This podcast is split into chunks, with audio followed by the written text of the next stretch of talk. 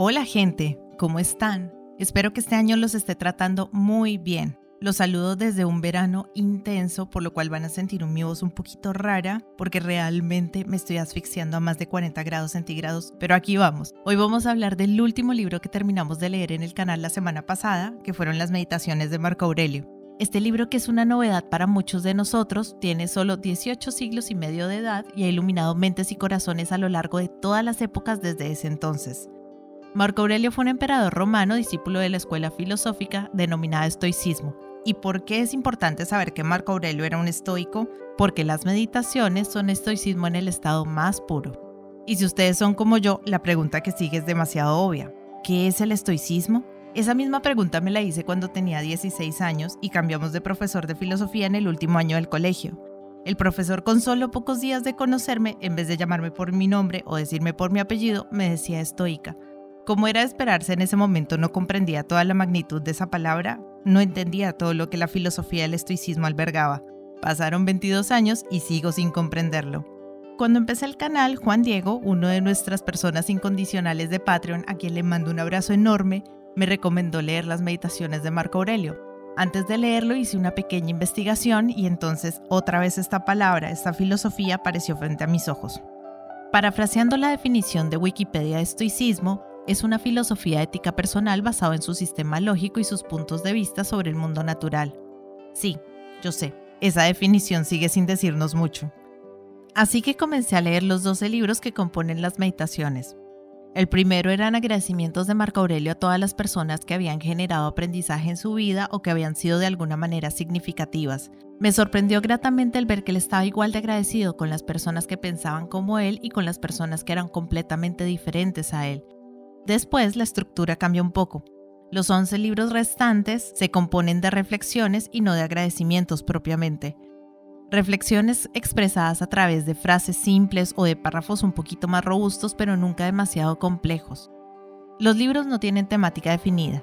Son las diversas reflexiones que Marco Aurelio tuvo sobre la vida y la muerte compiladas mientras luchaba en una campaña de guerra, con el fin único y específico de mantener su mente y su espíritu fuertes.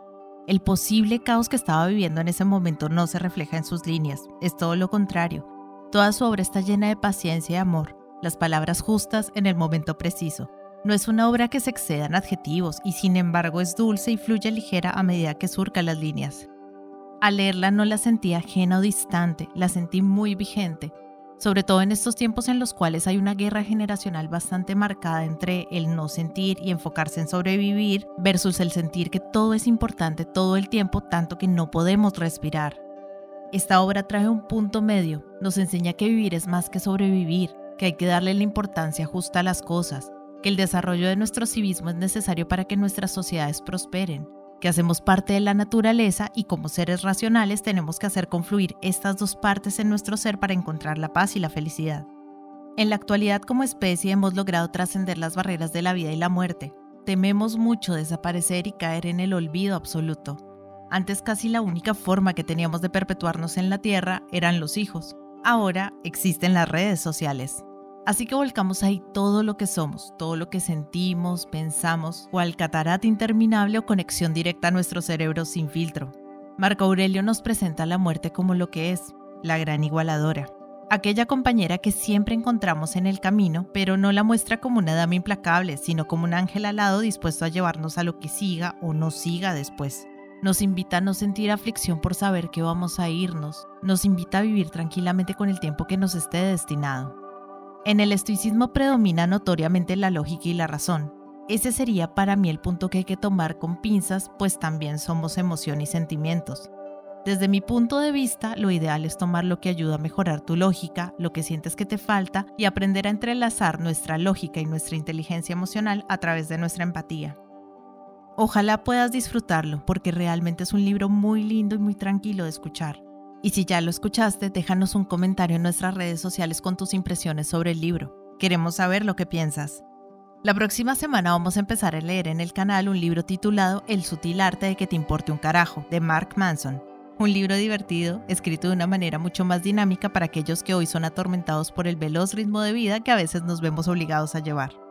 Les recuerdo que pueden escucharnos a través de múltiples plataformas de audio y si les gusta lo que escuchan pueden suscribirse al canal de YouTube y darle me gusta a lo que disfruten. Si quieren que no me derrita de calor, me pueden regalar un café helado a través de Mercado Pago y Cafecito si están en Argentina y a través de Patreon para el resto del mundo. Les dejo todos los vínculos en la cajita de descripción.